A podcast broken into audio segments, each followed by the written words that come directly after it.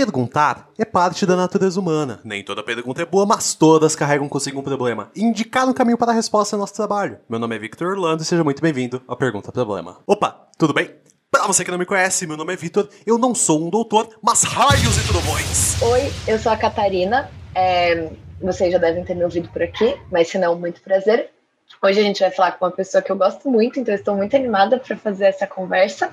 E antes de eu passar a bola, preciso dizer para vocês que, porque sim, não é resposta. Oi, eu sou a Marília e está na hora da feitiçaria! Tudo bem, gente? Eu me chamo Gabriel, é um prazer estar aqui com amigos muito queridos, falar de um tema muito bacana.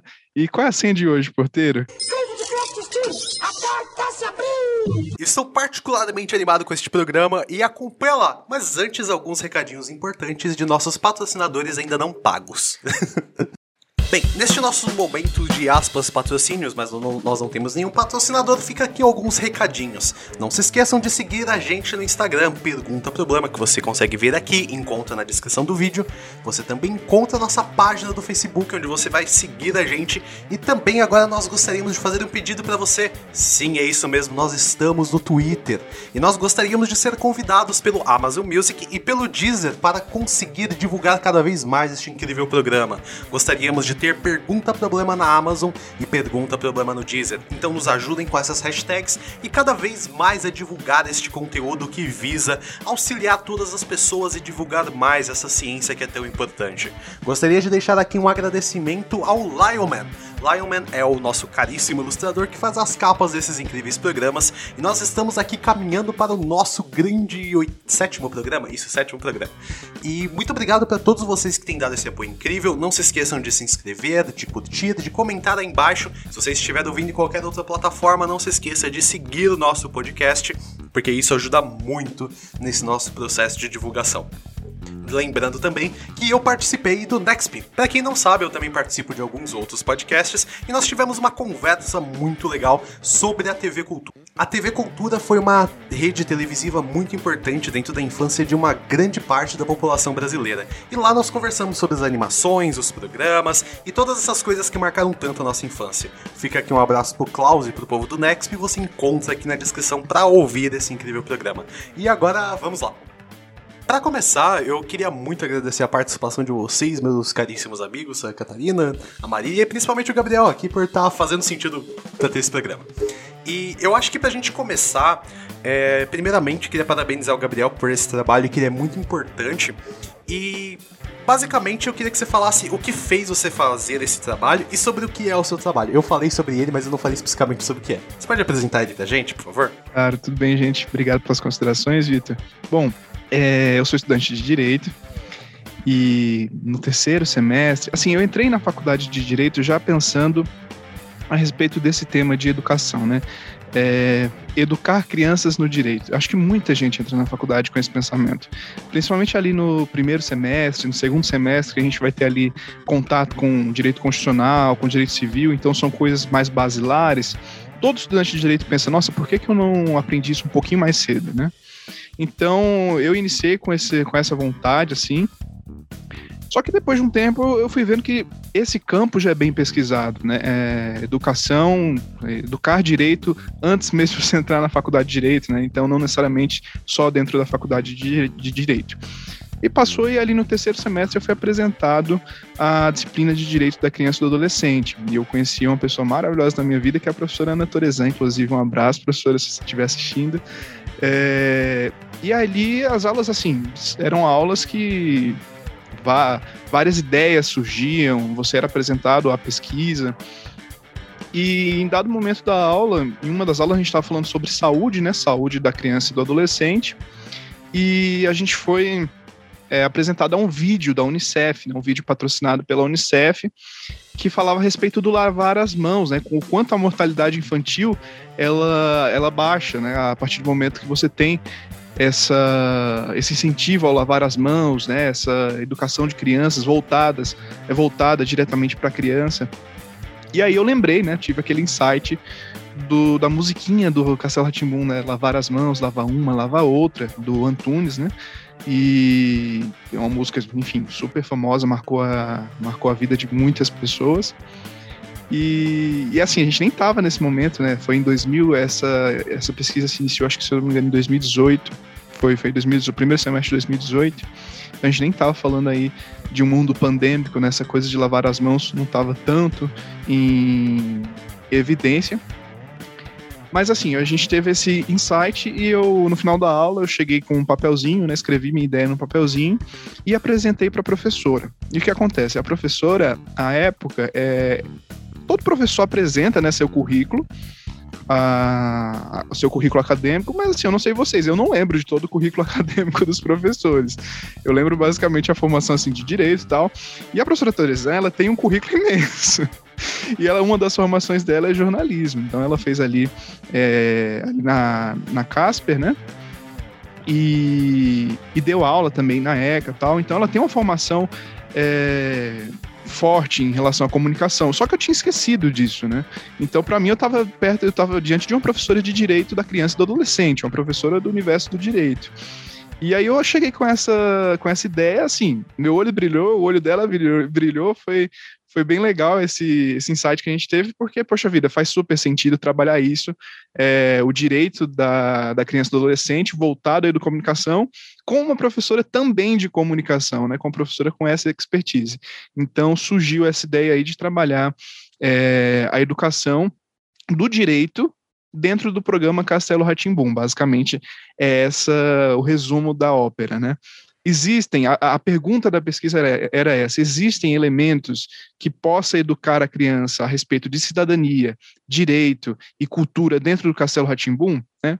E os resultados foram bem bacanas. Lembrando que você consegue encontrar esse trabalho, a gente vai deixar disponível aqui na descrição. E um dos termos que você dá muita atenção é isso da educomunicação. Até aproveitando que a gente tem aqui a Catarina, que é formada em relações públicas, pode dar aqui uma opiniãozinha legal. Eu queria que você comentasse sobre o que é a educomunicação e a gente começa o papo a partir disso. A educomunicação, ela é um tema que até então eu não conhecia. Foi apresentado esse tema pela professora Ana Torezan.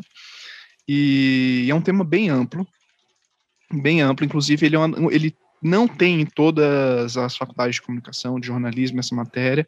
A USP é uma das pioneiras aqui no Brasil a tratar sobre esse tema. E, e é um tema, assim, como eu disse, ele é extremamente amplo, porque ele não, ele não vai ali fazer um fechamento só em educação por vídeo, ou se não só educação por leitura. A educomunicação ela preza por um sistema, por um ecossistema educativo.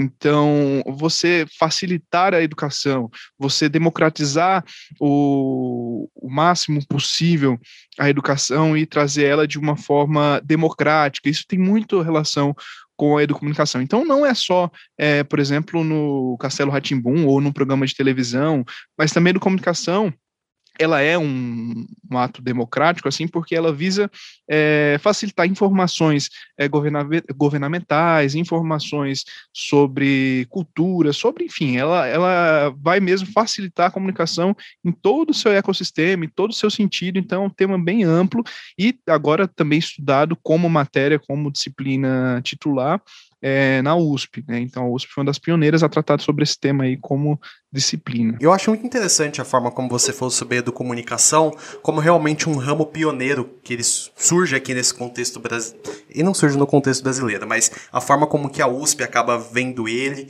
e é até curioso, porque está muito relacionado com a origem do Castelo Ratimbum quando a gente pensa nessa questão um pouco mais experimental. É, fica até uma uma dica para quem não conhece, mas tem uma entrevista com o Marcelo Tass, tem é umas duas, três horas dele contando como que foi para convidarem ele para participar do Ratimbum, do Castelo Ratimbum, e ele fala muito sobre aqueles, aquele, aquela década de 90, aquele período mais experimental, e que foi aquele momento que surgiu para conseguir testar essas coisas, né? Essa via de democratização acabou casando muito com o espaço que a TV Cultura tinha naquele momento, né? Que a, se não me engano, é a Fundação Padre de Anchieta, né? E é interessante esse contexto, como que ele acabou deixando a juntar tudo e acabou se tornando uma coisa. Importante e relevante, né? Na, Exato. na cultura brasileira. Para todos nós. Isso que você falou agora, Vitor, é, faz todo sentido.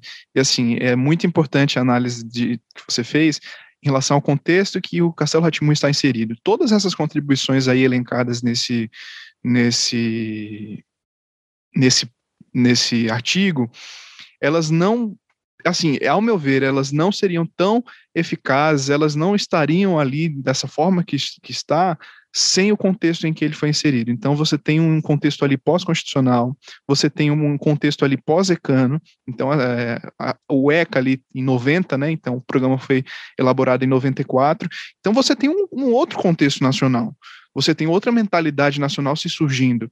Querendo ou não, a Constituição de 88 ainda é uma Constituição muito recente nessa época. Então, os elementos ainda estão sendo apresentados para a população. Então, eu acho que o contexto em que o Castelo Ratimbum ele é inserido, ele é a alma dessa pesquisa. Talvez se ele tivesse sido é, inserido um pouco mais um pouco antes, um pouco depois, os resultados seriam um pouco diferentes. Lendo seu trabalho e mesmo as outras conversas anteriores que a gente teve em relação ao tema, é, o Victor já colocou que eu sou comunicadora, é, mas como é que você sente, assim, você sente que quando o, o Castelo Ratimbum foi criado, idealizado, é, roteirizado, já tinha essa intenção de ter todo esse caráter do comunicacional é, puxando, claro, para o nosso lado do direito, ou você acha que foi alguma coisa natural, sabe? Ah, a gente precisa ter um tema de um episódio. Uhum. Ah, vamos falar isso. Ah, tem que ter o, alguém que vai. Ah, tem, falta um minuto, dois minutos para acabar a minutagem do programa. Ah, vamos colocar alguém lavando a mão, cantando a musiquinha. Como é que você acha que foi, assim, é, esse, esse, esse processo? Então, que teve um processo é, educacional atrás, ele é um programa educativo. Então, é, Teve, teve sim.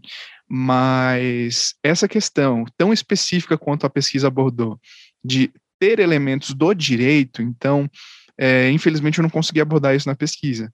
Eu, a gente tentou fazer isso, a gente tentou colocar no, crono, no cronograma da pesquisa algumas entrevistas, porque assim, não é um material que você tem é, disponível, né? Então, tipo, você perguntar para o produtor, teve é, alguma cabeça, algum pensante do direito atrás do programa para fazer isso? É uma coisa muito específica, então eu acho que ninguém ainda falou sobre isso, pelo menos a gente não achou é, nada nesse sentido. Então, uma das nossas vontades era fazer as entrevistas, né, mas aí quem está dentro do universo da pesquisa sabe que a gente tem que alocar uma realidade no nosso cronograma né, de tempo e principalmente de, de outras burocracias, como comitê de ética, essas coisas, né? Então a gente foi um, é, meio que desistindo ali da, da situação para ficar um projeto realista, né? E para dar certo, para dar tempo de ser entregue. Inclusive, ainda bem que a gente não colocou esse tipo de, de método de pesquisa, ou seja, entrevista né, com os produtores ou alguma coisa assim, porque, enfim, são pessoas que ainda estão atuando no, no mundo da televisão, podia ser um pouco burocrático para conseguir essas entrevistas, e principalmente porque a gente não se deparava que no meio da pandemia, no meio do, da pesquisa, a gente ia entrar em um momento pandêmico, né? Então, isso atrapalharia um pouquinho se tivesse essas entrevistas. Mas agora, falando minha opinião sobre. Gabriel, o que, você acha? Eu acho que teve sim. Eu acho que teve sim, porque assim, são momentos muito muito, é muito certinhos, né? sabe? Né? É uhum. muito bem amarrado, exatamente. Sim. Então você que vê que não tá ali à toa, sabe?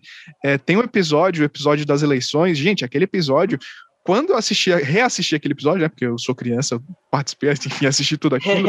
e foi muito gostoso pesquisar Castelo Ratimbun por isso, porque eu assisti os 90 episódios. Então, é, eu fiz uma maratona. Você tudo assim, de novo? Tudo de novo. Eu assisti tudo de novo. Meu Deus, então, Inclusive, acho assim, que nas férias. Obrigada, Gabriel, pela pesquisa. Pois é. é melhor que você tenha uma, uma justificativa, né? O que você está fazendo? Exato. Por quê? Porque eu estou pesquisando. Exatamente.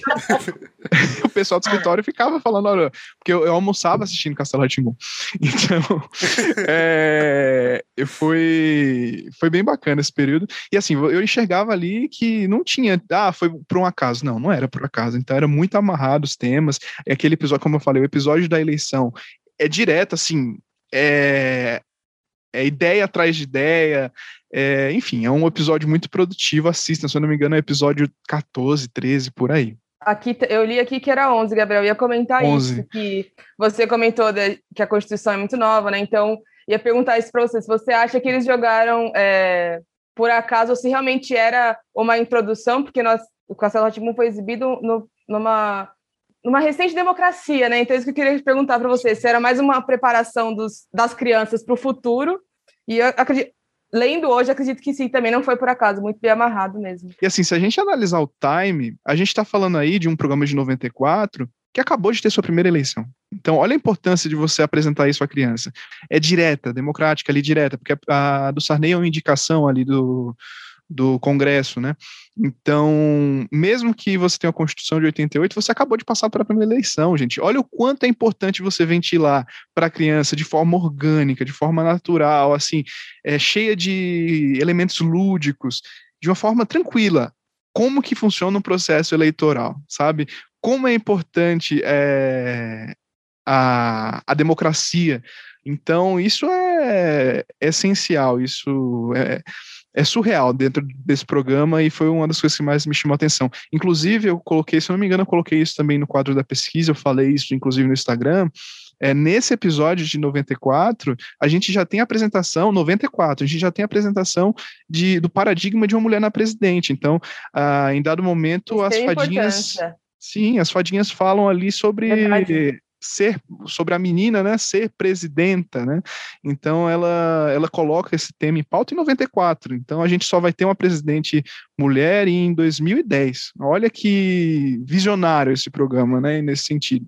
Então é sobre esses aspectos democráticos e de pós-constituição eu acho surpreendentemente bem colocados nesse programa. Então, mais uma vez eu digo, eu não acho que foi por acaso, eu acho que tem uma mente ali pensante atrás do programa. É que nesse mesmo episódio que você comentou, é, aqui está o número 11.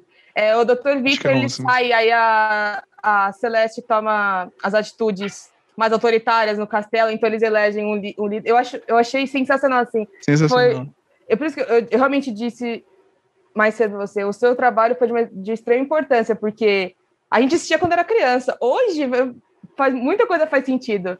Direito constitucional acessível para crianças. Parabéns, cultura faz tudo toda vez.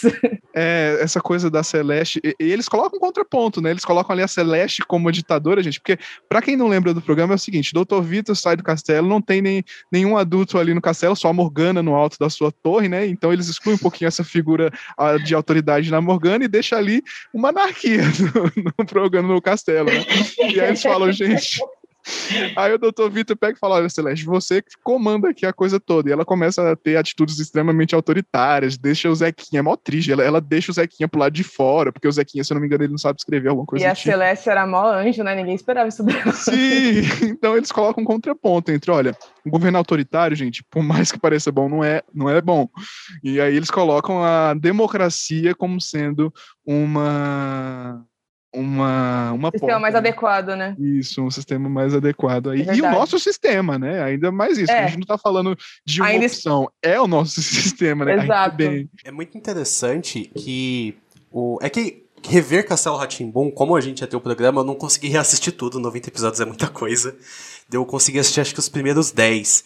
E foi é muito interessante essa sensação de nostalgia, mas como eu tenho um irmão mais novo, o Arthurzinho, ele tem 6 anos, e eu tenho a mania de pegar as coisas que eu assistia quando criança para assistir com ele, para ver a opinião dele. É uma experiência muito legal. Eu particularmente acho o seu trabalho é, importante por dois aspectos. Primeiro, por uma forma da gente rever o que foi a importância daquele programa e a forma como ele foi constituído para a gente pensar próximos programas. É por isso que é muito importante a gente sempre rever as coisas que a gente consumia, até para a gente entender quem a gente é. é. É engraçado isso, mas nós somos muito daquilo que nós assistimos quando crianças. E Castelo Ratimbum, ele dá aquela aquecidinha no peito, porque você consegue se sentir no meio daquelas crianças. Por mais que eu, eu, quando era criança, eu assistia muito a TV a cabo, que a minha tinha acabado de chegar aquela lindeza da TVA. E aí assistia muita coisa, muita série de, Disney, etc. E não tinha aquela proximidade, diferente do Castelo Ratimbum, que você assiste você consegue se sentir uma criança ali no meio. Ah, tanto nas questões alimentícias, que nem você cita no próprio trabalho, nas questões culturais, na questão musical, em diversas coisas. E aquele ambiente teatral é muito familiar, né? Isso que é muito curioso. A montagem do Castelo Ratimbum, ela tem um quê teatral que é muito gostoso de se assistir. E eu acho que essa. O que faz a gente gostar muito de uma série, de um filme, de um seriado, é esse processo de identificação. E Castelo Ratimbum conseguia fazer isso de uma forma magistral que era muito legal, né? Uma das coisas que eu tenho uma memória afetiva, infantil, muito grande, é que assim, eu era pequeno, assisti Castelo Ratimbum, E eu sou pernambucano. Quando eu ia para Pernambuco, na casa da minha tia, a casa da minha tia é uma pessoa muito organizadinha, tá? até hoje ela guarda esses talheres e aquela pessoa que coloca o faz questão de colocar aquele forrinho da mesa, tal, aquele, enfim. E ela arrumava a mesa ali, arrumava a mesa ali com os talheres é, de madeira. E e o copo azul, aquele copo azul que a gente tinha, né? Eu não lembro se eu coloquei isso na pesquisa do copo azul, mas enfim, é, eu, ela deixava ali o talher de madeira e o copo azul. Gente, no programa Castelo Ratimbum, quando as crianças se reuniam ali na, em volta da mesa para comer, era aquele copo azul e aquele talher de madeira, né? Então, eu acho que essa ambientalização é muito importante. Então, o fato de ser um programa brasileiro é, é a gênese disso, porque, poxa vida, a criança senta para jantar, tá ali com talher, tá ali com copo. É um exemplo, porque tem vários desses no programa, tem vários né, momentos que unem a criança com o programa. Então, a criança senta ali para almoçar, vê que o talher que está na mesa e o copo que está na mesa é o mesmo copo que está na, na televisão é o mesmo talher que está na televisão. Então, a mesma rotina dela é a mesma rotina que está na televisão. O mesmo jeito de fazer as coisas é o mesmo jeito que está na televisão. Então, não é uma rotina, não é uma forma de ser colocada a fórceps na criança, né? Então, e aí isso eu sei que eu coloco na pesquisa que eu deixo um trecho e falo a gente não tem um milkshake, o macarrão. É isso o... que eu, eu, eu, eu, li essa parte e achei super interessante. Eu ia falar disso, do cupcake, donuts, enfim. Exato, a gente. Não que isso seja errado a criança conviver com isso, mas para você ambientalizar a criança, para você ensinar Trazer direito. cultura aqui, né? democracia do seu país, você tem que abraçar ela na sua cultura. Então ela tem que se sentir representada. Esses detalhes do programa maravilhoso. Então, isso eu tenho como consciência que eu vivi, uma experiência pessoal, né?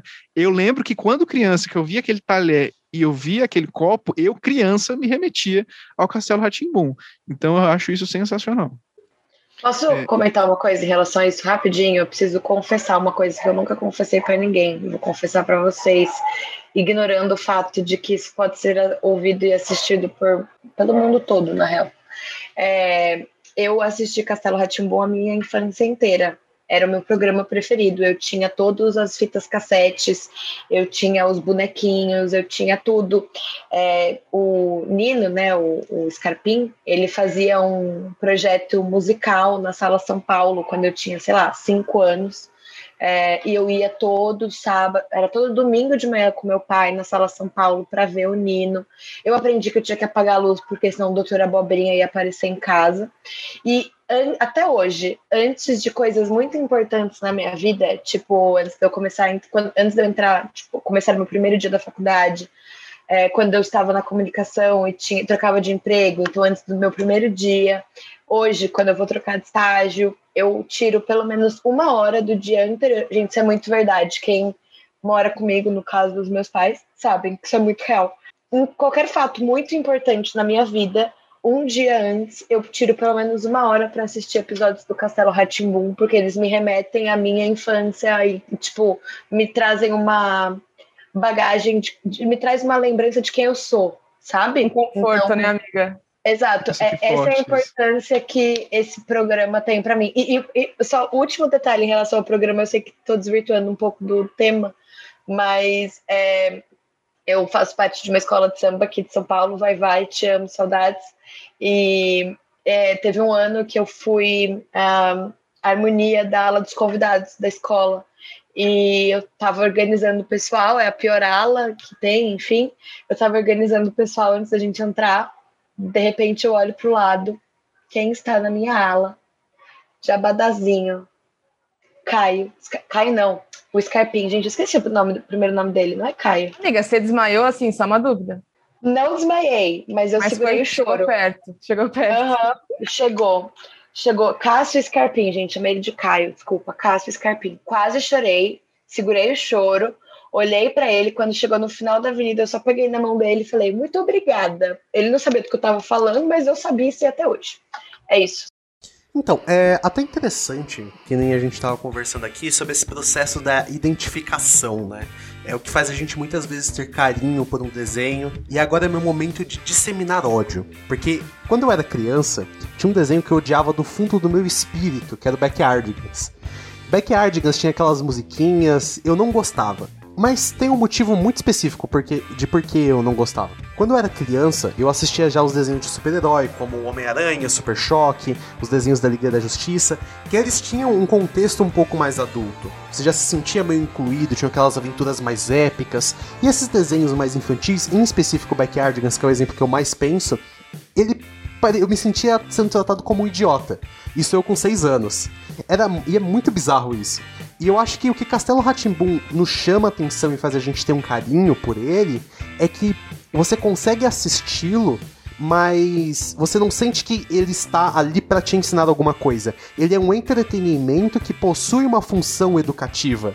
Ele não é uma coisa educativa disfarçada de entretenimento. É uma mistura muito natural que faz a gente gostar. E é por, eu acho que é por isso que Castelo Ratimbun funciona muito bem, né? É, o que acontece? Você falou aí do Backyardigans. Eu, eu não sei o cunho, o, o cunho educativo que o Backyardigans tem. E assim, eu também não, não eu não, não tenho cacife para falar da qualidade de produção dele. Mas provavelmente esse, essa, essa ojeriza que você tinha aí quando era criança é muito por conta da, como está alocada a sua idade com o programa, né? Então, como está alocada a sua idade, como que está alocada a sua experiência de vivência até aquele momento.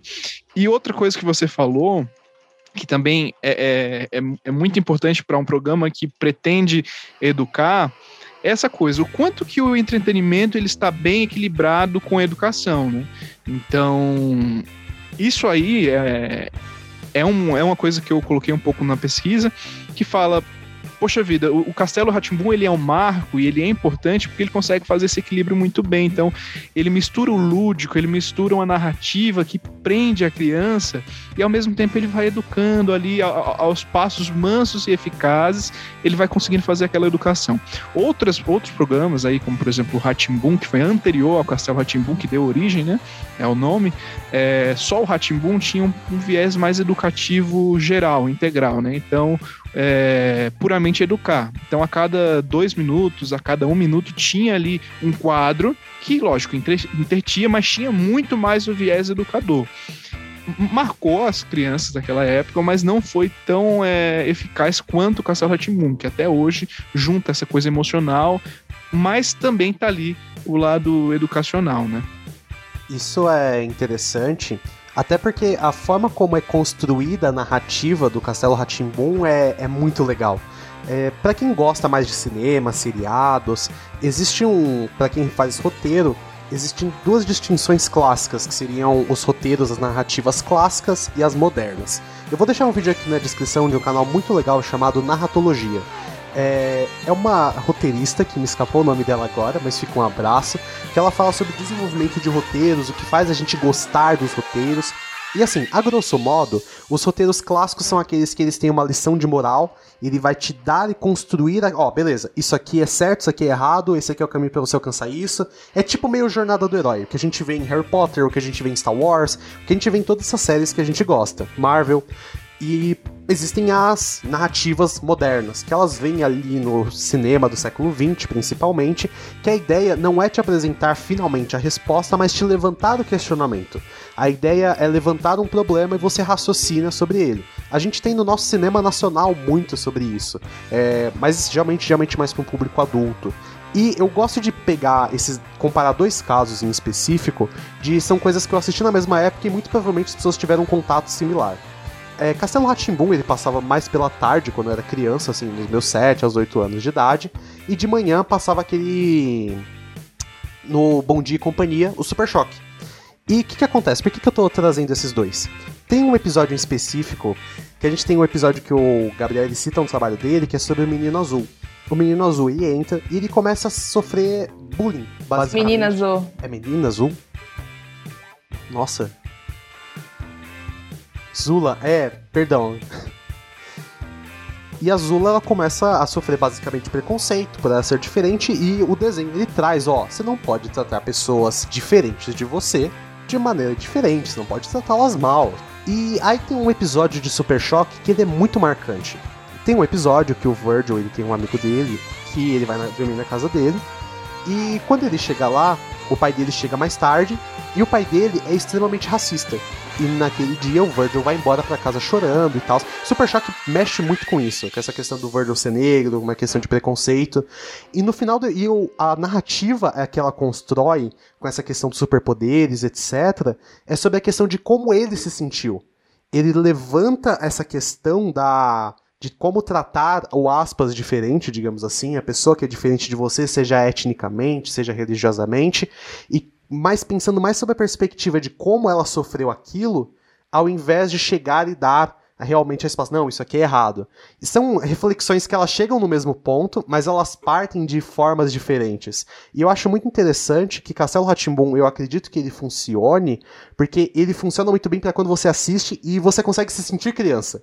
Agora, quando eu assisto hoje Super Choque, é, eu, eu consigo ver com aquele olhar de adulto. E é muito interessante quando a gente faz essa revisitação e como o Castelo Ratimbo ele trazia vários temas importantes com uma um contorno mais lúdico, né? Exatamente, né? É, que você traz essa questão das narrativas, aí eu tô vestindo minha capa de comunicadora aqui, porque a gente tem uma matéria na ECA que chama Novas Narrativas, inclusive é, ministrada pelo Dr. Paulo Nassar, que é um gênio da, da comunicação, gênio das novas narrativas, é orientador da, da Ana no pós-doc. E eu acho que o Castelo Ratimbum, na verdade, ele, é, em alguma, algum aspecto, ele já incute na criança essa questão da jornada do herói. Por isso que ele se faz também tão atemporal. Porque a gente se sente criança assistindo Sim. ele hoje, eu com 25, o Victor com 19, por isso ele conhece Super Choque ou não, não sei do que se trata, fui pesquisar aqui.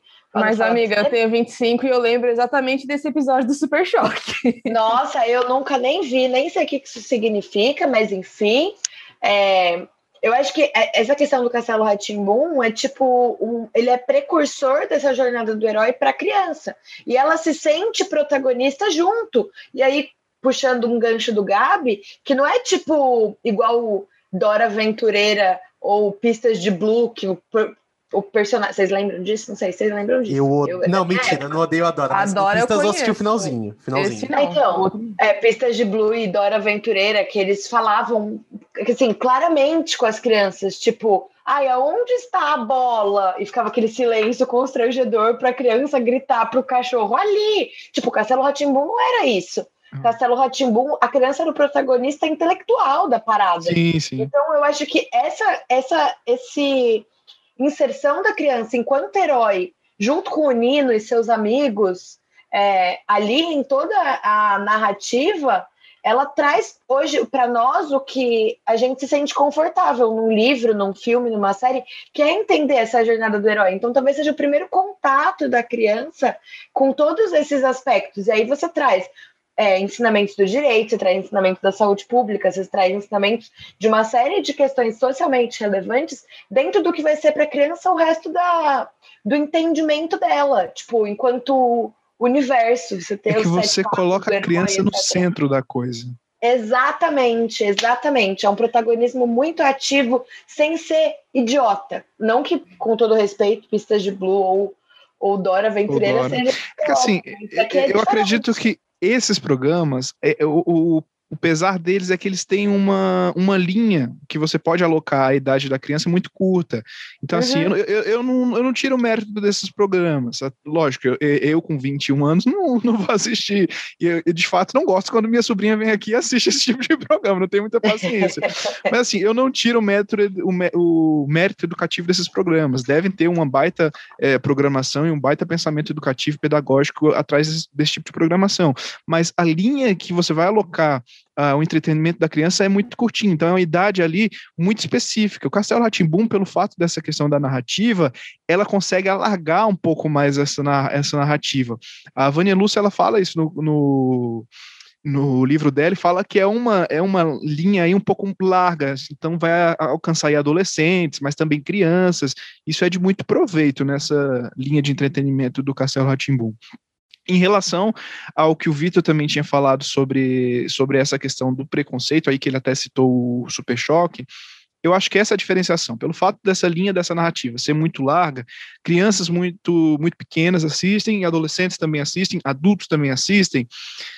Eu acho muito incrível essa leveza como o Castelo Ratimbum vai tratar o bullying e principalmente o preconceito. Então, nesse episódio que a Marília falou ali. É, e aí ele fala sobre a menina azul, a menina azul, né? Que ela vai, chega lá no Castelo Ratimbum, pelo fato dela ser azul, o pessoal começa a excluir ela das brincadeiras, tal, enfim.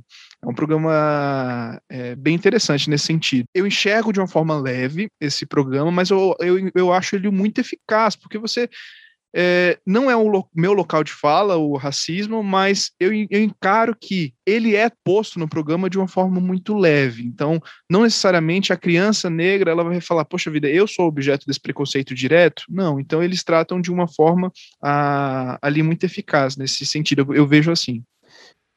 Isso é até interessante por conta desse ecossistema de desenhos. É, é, muito legal você pensar que você tem esse desenho do Super Choque, que você tem um garoto negro sofrendo e entendendo essa situação, e você tem numa situação mais lúdica o outro, né? Isso é muito legal. Você tem uma abordagem direta da coisa, e ao mesmo tempo você tem do outro lado do Castelo Ratimbum, ambas são válidas, ambas as abordagens são válidas, mas você tem no Castelo Ratimbum uma abordagem um pouco mais lúdica, um pouco é assim, a criança começou a assistir o programa, ela entendeu que aquilo é um preconceito, mas ela termina de assistir o programa com a mesma leveza, sabe? O programa ali, aquela tarde legal, aquela tarde gostosa, não colocou um tema tão forte, um tema tão pesado, não choca a criança, sabe?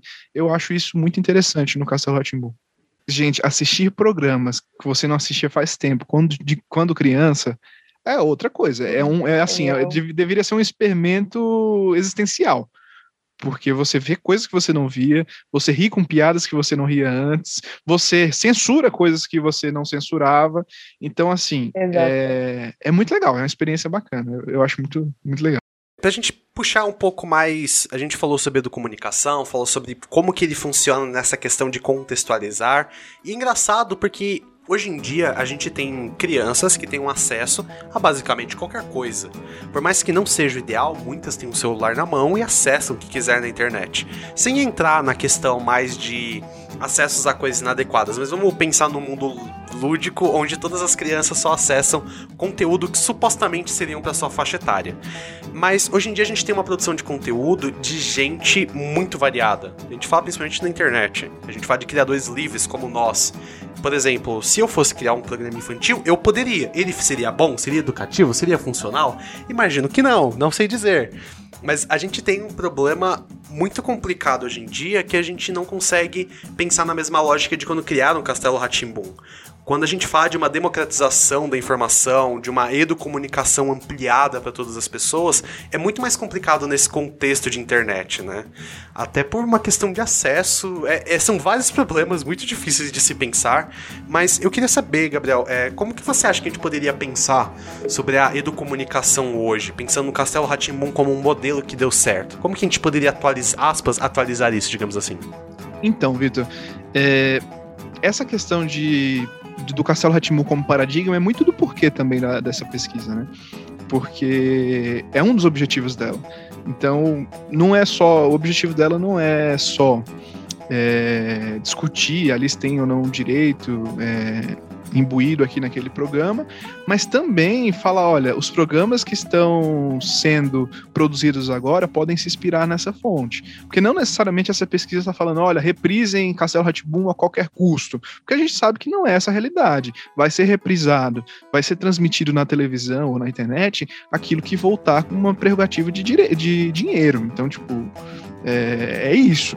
Então a gente tem que entender a nossa realidade da nossa televisão, da nossa mídia, e talvez não seja, é, é, enfim, viável para eles reprisarem o programa. E talvez não seja é, adequado para o momento, o contexto atual. Talvez a, audiência não seja tão expressiva como foi antigamente. Então a questão principal é é, vamos olhar o Castelo Ratimbum, os bons, é, os bons resultados do Castelo Ratimbum e vamos nos inspirar. E aí o que você falou que é que eu repito é, é espaço para muita pesquisa em várias áreas, não só no direito. É como que a criança consome mídia agora, né? Então, como você tem um debate aí, como você falou, a respeito de faixa etária, a respeito do que a criança pode ver ou não, que isso é bem engloba um espaço bem jurídico, né? Quem é responsável quando a criança assiste algo indevido, se é só os pais, se é o, o programa do streaming, enfim. É, mas também analisar, poxa vida, é o YouTube, é, é um programa de streaming, enfim. Como que isso vai ser anexado, né?